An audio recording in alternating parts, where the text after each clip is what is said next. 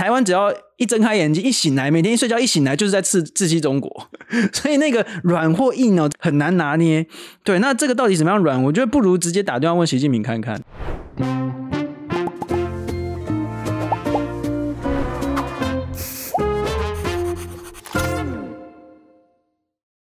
今天我是要特别哦拍一支短片，就是要 diss 那个观测站的陈芳语，他是今天我们呃匪夷所思的来宾之一哦。他上礼拜来录音的时候，竟然没有告诉我说他在静好听也发了一个 podcast，就叫做《大国下的台湾》。OK，结果现在我帮他宣传，还要另外拍一支短片，这是浪费我的人力。OK，所以好，陈芳宇就是有一个叫做“静好听在大国下的台湾”，希望大家都去看一看。免费的哦！大家好，我是范吉斐，嗨，我是路易莎莎，欢迎收看《匪夷所思》。嗯。好，那今天这是等距外交的下半集，OK？那这一集里面呢，我们就是要谈一谈哦，在台湾有主张就是等距外交，我们台湾没有这个空间的这一边的说法，这样子。那我们请到的是、嗯、呃东吴的教授陈方宇，嗯，对，OK，好，那跟大家讲一下方宇的。呃，简历好了。嗯，方宇其实，在就是美国，他念的就是政治嘛，所以他也在华府待了总共六年。那其实大家如果有看过一个粉粉丝专业叫做台湾美国观测站，就是台美观测站，它其实是共同编辑。那其实，在观六年之内，还观察很多，所以关于这个台湾美国之间这个关系的发展，其实这六年关系改善，他是一直看在眼里，所以我们也觉得，哎，如果是讲到台美，那讲到等距外交的话，可以请方宇这边来讲讲讲看他的看法。我再补充一点啊，呃，观测站其实在过去几年其实有出一本书啊，就是在反驳以美论的，那其中非常重要重要作者之一就是陈方宇，OK？OK，所以我们我觉得呢，找方宇来谈谈这一点呢，是特别的适合。嗯，那我想知道路易莎莎莎，你最想问方瑜什么？那其实我想知道是。台湾跟中国，我们都觉得要谈，那要交流，而且交流有助于降低就是敌意嘛。那其实台湾民间的民意调查出来，百分之六十六的人也赞同这个说法，也觉得两岸应该要交流。可是目前我们看到是政府的说法，好像是哦，因为对方设置了政治前提，对方做了做了什么事情，我们很想交流，可是对方不愿意跟我们交流。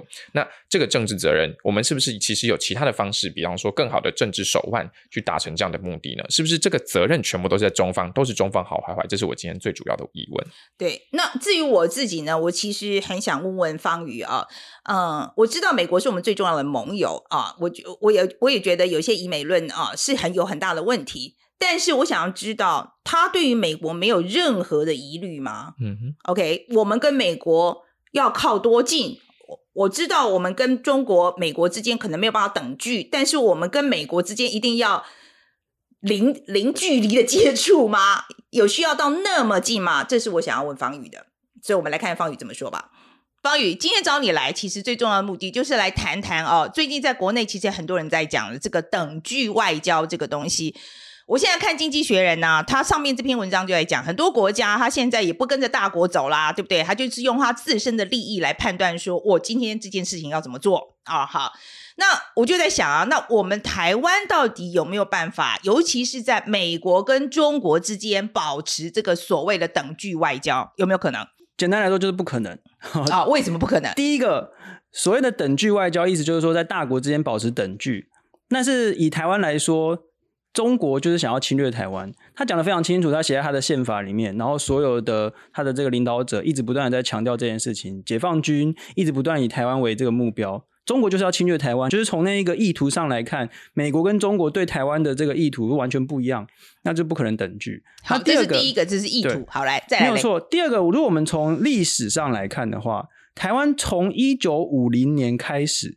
就一直跟美国是在一起的啊？什么叫在一起？你看那个时候，韩战爆发之后，美国派了军队，派了这个美元，就是给了台湾很多的援助嘛，经济上的援助，军事上的援助。在接下来长达这么久的时间，七八十年来这个时间，台湾一直都是跟美国有非常非常紧密的关系。我们的经济发展，这个我们的很多的这个企业的投资，我们的这个技术，不然，请问一下，这个台积电好，以台积电来说，所谓护国神山嘛，请问一下，最大的股东来自于哪里？请问一下，台积电用来生产晶片的这些机器来自于哪里？再请问一下，请问张忠谋是哪一国的？拿了哪一国的护照？都是美国啊。那你要怎么样跟美国等距？你意思是说，OK，我们今天跟美国太近了，不要不要不要，我们赶快离开美国远一点，这样吗？并不是嘛。我们跟美国已经有非常良好的关系，我们当然会希望这个关系继续持续下去，不会说啊，你看今天中国叫我们不要跟美国那么近，然后我们就赶快跟美国切断这些关系，不会。良好的关系当然要继续保持。那今天现在问题是在于说，中国不想要跟我们保持良好关系怎么办？我们总不会说，那我们的做法就是切断跟其他国家良好关系，这个逻辑上说不通嘛。新加坡可以做等距外交。好了，我觉得是因为他有一些筹码，他可以这样做。我说实在，我在盘点我们台湾的这在外交上的筹码的时候，我其实有这个疑问。我觉得第一个最最主要、最根本的问题，就是在于说，像新加坡或者像这个《经济学人》上面指的很多国家说，他们不想要不想要站在美国跟中国哪一边啊？原因很简单，因为中国就没想要侵略他们呢、啊。对啊，中国没有想要侵略新加坡，新加坡当然可以跳出来做一个所谓中立者的角色嘛。对，那那但是台湾就没这个，没有这一个呃条件，所以其实你要成为等距，第一个就是第一个大国不能想要侵略你，这是第一个最主要的这个呃这个最重要的原因嘛。我觉得这个等距的说法背后有一个逻辑上的谬误，就意思就是说是台湾不想要跟中国维持良好关系，这个预设前提是错误的。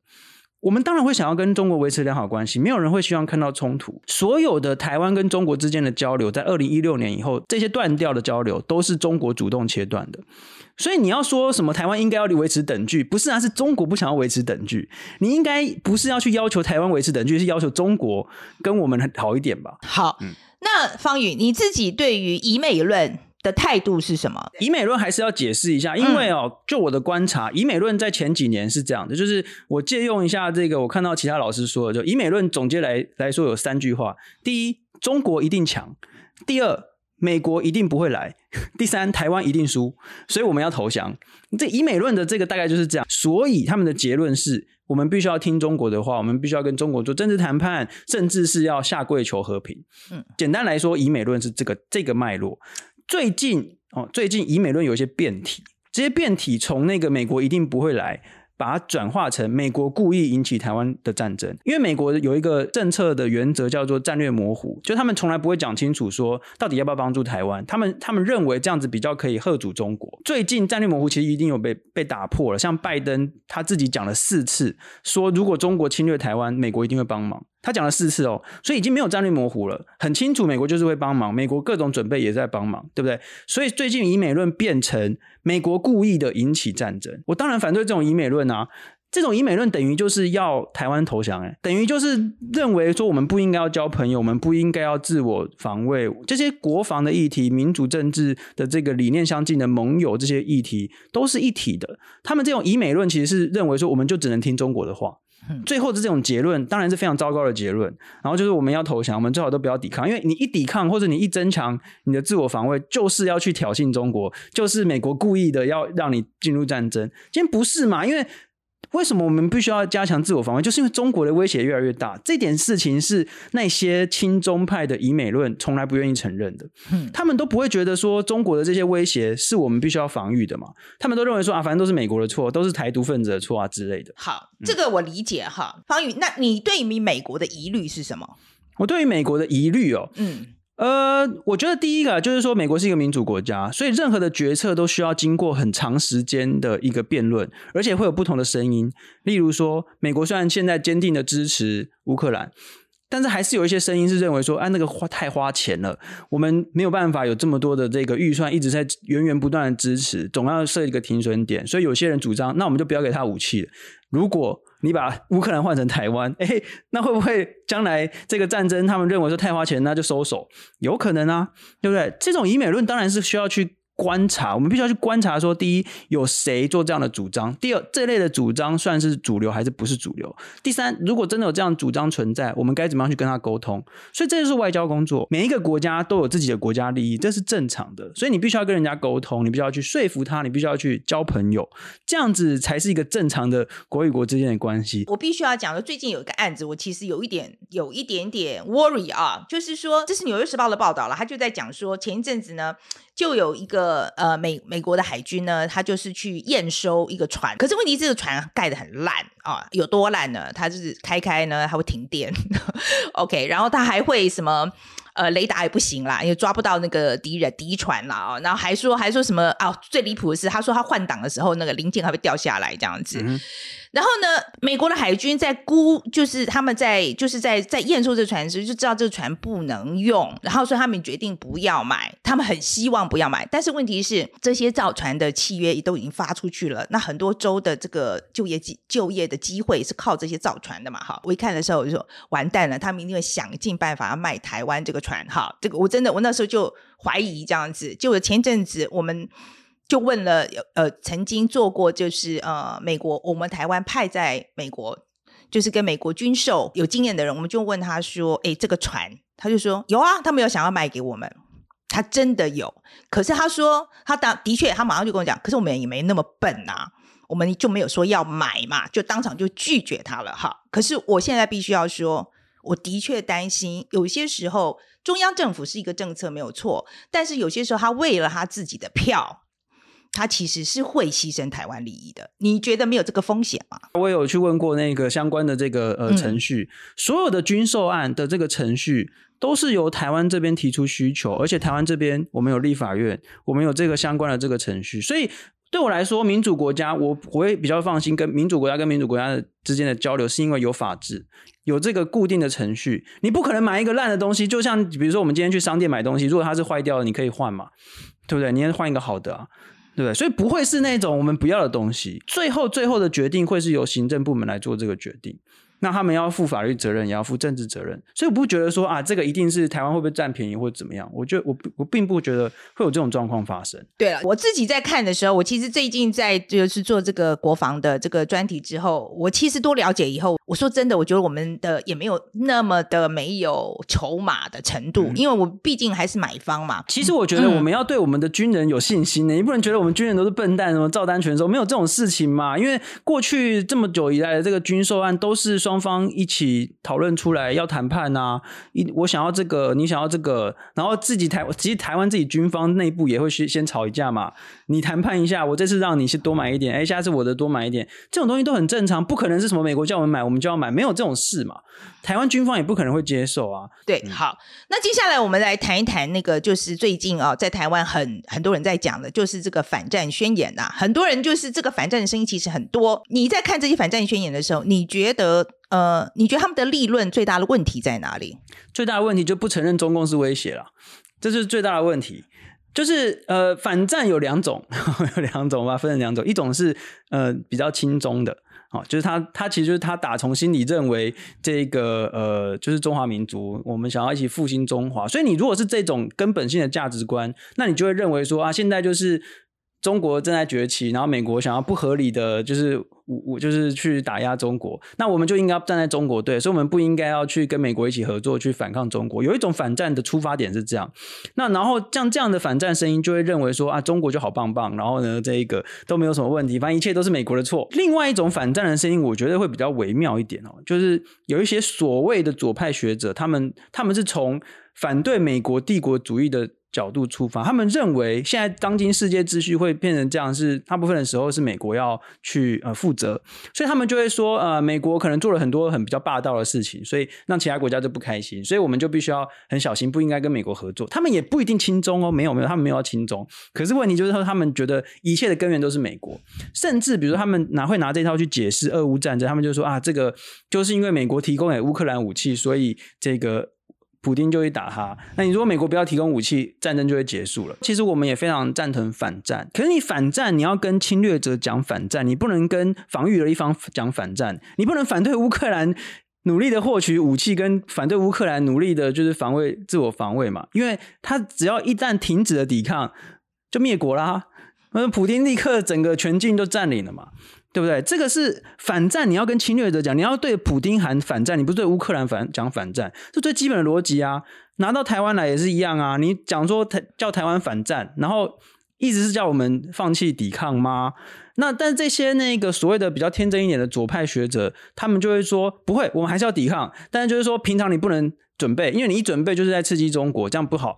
然后呢，所以我们要等，假设中国真的打来的时候呢，我们好就是等国军打完之后，我们再上去抵抗这样子。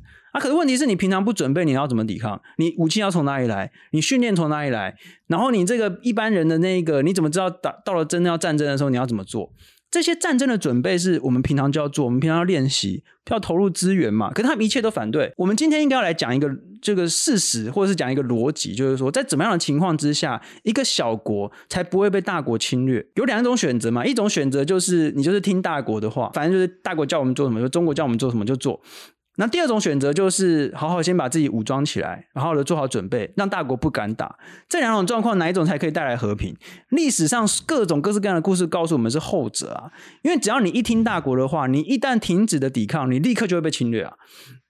二战时期就是这样嘛，法国被德国侵略就是这样，所以那个丘吉尔才有个名言呐、在战争跟屈辱之前，你选择屈辱，就你听着大国的话，听着侵略侵略者的话，他立刻就会来侵略你。大家想想看，一个非常简单的逻辑，今天中国是把台湾当成一个神圣历史人物，就是他誓言，所有的领导者都誓言一定要收复台湾的，这是他们的内建在心里的根本价值。他说他们一定要侵略台湾，所以对他们来说，如果我们不反抗，他们侵略台湾的成本就降低很多嘛，但如果我们做好准备，就跟他们讲说，我们就一定会反抗到底，而且我们有非常好的这个武器，非常好的训练，对他们来说的成本就提高，他们就不敢打。我们如果要维持和平的话，最好的准备就是要做好各种战争的准备嘛。反战的这一个最好的方法就是备战。我觉得问题是我真的我觉得我们台湾哦，呃，有很多很多人。在中国工作，我们这边有数据说有超过一百万人在中国工作，然后我们有三十八万的陆配在台湾生活。我觉得很多人也会说，他说：“哎，交流是有助于减缓这个敌意的嘛？”没有错啊。好，嗯、好，所以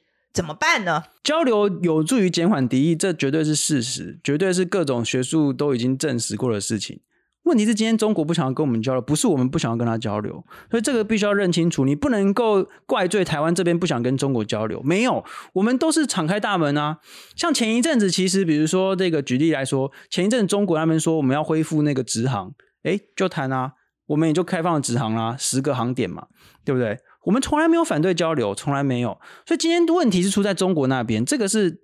基本前提必须要先确定的。那第二个就是说，那我们也就是开放各种各式各样的交流。可是这个交流是不能够设定前提，你不能说啊，你叫我们承认什么一中原则，台湾是中国一部分，然后叫我们反台独或者怎么样，叫我们切断，就是等于就是你落入他的陷阱啊。他等于就是在推动统一啊。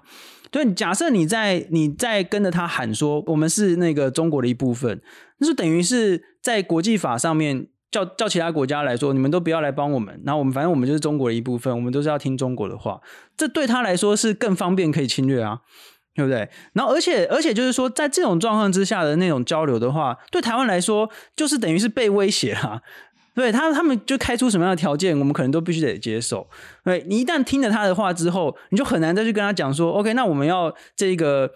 维持什么？我们对等啊，维持我们主权啊，没有，因为我们就是听了他的话，所以他就会跟你讲说：好啊，就我们今天就是这样子。你怎么能够确保他不会再开下一个条件出来？他今天开的条件就是说，叫我们承认一中原则，叫我们讲说我们是中国人啊，然后我们这个要反台独嘛，不行，我们不能预设任何前提。你一旦接受他的前提，你就是直接在他的这个框架里面玩了。嗯，对啊，所以我们我们这个主权是必须不能让步的。这件事情必须要很清楚，主权是不能够 negotiate 的。对啊，什么都可以，就是我觉得很多东西都可以谈判，但是主权是不能谈判的。对啊，对啊，你一旦、嗯、你一旦就是比如说以马英九时期，他们就是跟中国签协议，承认说台湾是中国的一部分，然后换取他让我们参加某一些些的国际组织，你能够拿到的好处也不多，然后而且反而是在国际上让中国宣传说，对，你看台湾同意了，台湾是中国的一部分，这个主权上的这个声明对台湾的伤害实在是非常的可怕。那我们必须要很讲清楚，就是说我们不接受前提，这种就任何的政治前提，但是我们非常欢迎交流，也非常鼓励呃交流这样子，这是我们目前采取的做法嘛。嗯，对啊。可是如果台湾的民意是说没关系，我们主权打点折扣，只要换来不会打仗就好了，怎么办？哦，那必须领导者要跟大家讲说，主权换一点折扣，换来的就是下场就是会打仗，像乌克兰一样，这件事情是做不到的啊。我就不是说我们今天啊，这是自己自愿的打点折扣，中国就不会中国就会让我们怎么样？过去那种跟中国换就是。打点折扣换取和平的下场都很惨。国民党跟中国签了三次和平协议，每一次之后就被打。西藏哦，西藏跟中国签了和平协议，哎，主权打点折扣啊，哦，就是让让这个中国来管他们的这个军事外交嘛。然后就换一国两制，结果呢，七年还八年之后，立刻就被解放军就开进去啦。主权打点折扣，下场就是你就是要流亡了嘛，你就是要进再教育营的嘛。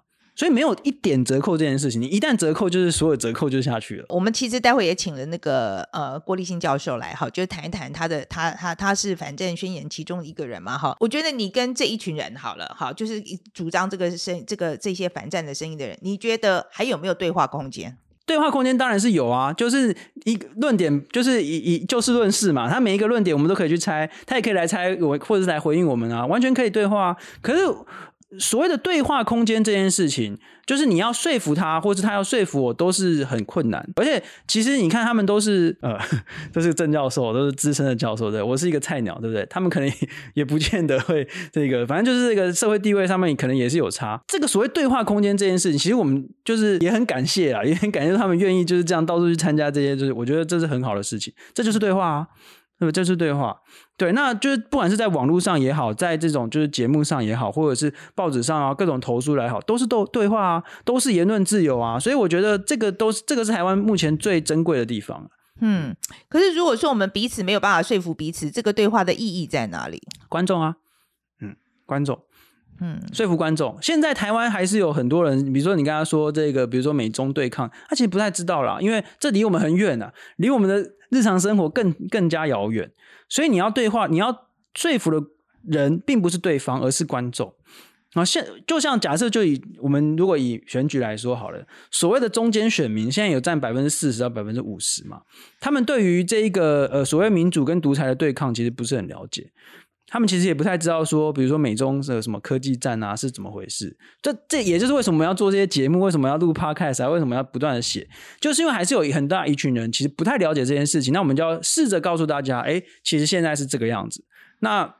了解这些之后，才能够做出选择。好，龙应台那本那一个在 New New York Times 的那一篇文章，我也看到了啊。那我觉得，如果大家还没看，那大家自己去看一下好了。我们不要讲讲那么细了啊。他其实就是要做一件事，就是说台湾其实有另外一个声音啊，就是龙应台代表是另外一个声音这样子。我听说你在这个 Diploma 最近也去投书写了一篇反驳他，嗯，你的重点跟大家讲一下，你反驳他什么？第一就是他是假装的用一种就是小人物的，就是说啊，这个是农民的看法，渔民的看法，然后呢就说台湾人大部分都反战，然后都是要么就反战，要么就是呃这个盲目的反中，就是大家都搞不清楚状况了啊，然后就是在那边骂来骂去这样子。我们的反驳重点就是说，第一他说的完全不是事实嘛。然后第二个就是说，我们就举了很多的民调跟大家讲说，第一，台湾人自我防卫的决心很高。那自我防卫的决心就是，就是我们要自我防卫这件事情，不是反战，不是不是战争，不是鼓励战争。那像他们这种说法，就是故意误导，说什么台湾呃执政党或怎么样在鼓励战争，不是。自我防卫绝对不是鼓励战争，因为战争跟侵略的一方是中国，所以我们要讲把这件事情讲得很清楚，然后跟大家讲说，跟这个英语世界读者讲说，其实台湾的自我防卫决心很高，而且台湾人的确很在乎国安的议题。不是说什么，就是像他说什么反盲目反战，或者是他就他的那个文章里面还讲说，大家只想要拼经济，哦，就是就是只要顾好经济就好了，反正我们不要在那边做做什么战备啊或什么的。我们跟大家讲说，这两件事情是这个唇亡齿寒的关系。你如果没有国家安全，你也不用拼经济啦，对不对？所以这两件事情是同时的，你必须要同时做。那我们那篇投书其实重点就是跟英语世界读者讲说，哎，台湾有这种声音，那这种声音其实很危险，因为它就是会。呃，比如说以美，然后以民主，就是对于民主制度提出挑战，然后也会去支持很多独裁者的那种对外侵略。例如说，这这一套的说法就可以移到俄罗斯那边嘛，去合理化俄罗斯。所以，我们就是想要跟其他的这个读者们沟通这件事情。我们之前访过一个呃中国专家哈，就是王信贤啦，然后他有讲过，就是说，嗯，他说，如如果你让中国失去完全失去希望，认为说合同完全没有希望的话，他就会马上打你了。All right，所以跟中国讲话，身段放软一点，呃，口气放软一点，为什么不行？可行吗？呃，这个我同意啊。可是我们现在哪里硬了呢？就是 对不对？什么叫做硬？什么叫软？嗯，这个是由中国做决定的，由中国来定义的。我我不觉得我们有哪里硬啊，就是比如说中华民国是一个主权独立的国家，这是个事实。那中国当然不喜欢嘛。那那那如果不喜欢，我们就不讲吗？或者我们要自我否定吗？或是我们像这个呃，比如说泛蓝的，他们就会觉得说，那我们要赶快去附和他们这样子。到底什么样才叫做软？对不对？比如说现在现在以前你讲不统不独不武，现在对中国来说也不够不够软了。你必须要促统啦，你必须要赞同统一，你不能不不统啊，对不对？所以马英九有修正啊，反马英九他卸任之后有修正说，就是不统变成不反对统一嘛。对，可是后来还是被骂啊，就是中国说你还是不够软嘛。所以到底怎么样才叫做软？怎么样才叫做不放弃合同的希望？这个是非常模糊的。但是 overall 来讲，我是同意的啊，我同意说我们对中国当然可以放软。可是很多事情我们觉得就是理所当然的一个事实的陈述，都是变成在挑衅中国。我觉得这个就是很难拿捏。对，那这个到底怎么样软？我觉得不如直接打电话问习近平看看。对啊，这个这个这个原则我是非常同意的，真的。对，但是比如说我们就就要强调。我们跟我们是一个民主国家，那我们要跟民主国家交往。对中国来说，哇，超级刺耳。对，可是我们也没有要刺激他的意思啊，我们只是在做我们的事情。可是他们也是不喜欢而已。对，所以所以最近我觉得有一句话很有趣，就是那个呃，John Bolton 他来台湾嘛，他就是说台湾只要。一睁开眼睛，一醒来，每天一睡觉，一醒来就是在刺刺激中国，所以那个软或硬哦，这件事情，我觉得就是很还是很难拿捏了。今天非常谢谢方宇，谢谢范姐，谢谢各位观众朋友。好嘞，路易莎莎，所以对方宇这一段，你最重要的 take away 是什么？那其实我觉得是呃，其实我一开始的问题其实并没有，我觉得没有到很好的解答，但是我觉得有一点是他说的是对的，就是设置前提之后，你接受这个前提，那你是不是下次又要更退让、更退让？那你要退到什么时候？对中国来说，这个才不是挑衅，就是对方设置了这个标准，那其实。对我们来说，确实是蛮困难、蛮难去适应的。那要不要适应？要不要拿这个毒糖果？这只是一个大家值得大家思考的问题。那第二件事情，其实是讲到，比方说像郭教授可能会觉得说，哦，他的意见被猛烈的批评，这样子是没有言论空间。可是我觉得，我在这个方面，我比较赞同方宇讲的。言论都可以讲，你可以讲说你要怎么做，那这是一个公开讨论，这个讨论可能会有点热烈，可能会有点激烈，当然有一些很不理性的声音，但不代表说你的声音因为不是主流就是没有讨论空间。那讨论的重点是观众怎么看，我觉得这个是我今天的 take away。OK，好，呃，我今天最重要的 take away 其实是我在问方宇说，你对于美国最重要的疑虑是什么？我必须要说，我跟方宇的想法是一样的。现在美国的情况就是，每选一次总统都像在掷骰子。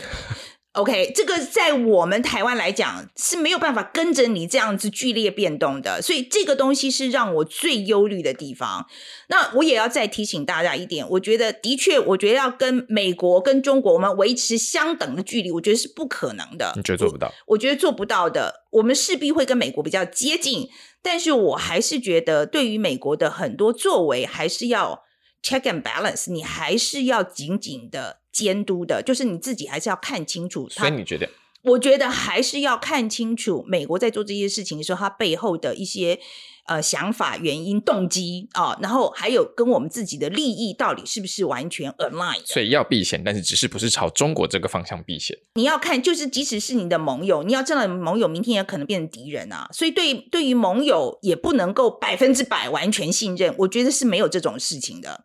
好了，那欢迎大家留言啊，看看你对于方宇的说法，你的想法是什么？OK，、嗯、那如果喜欢的话，应该怎么样？按赞、订阅、分享跟 donate。好，谢谢大家。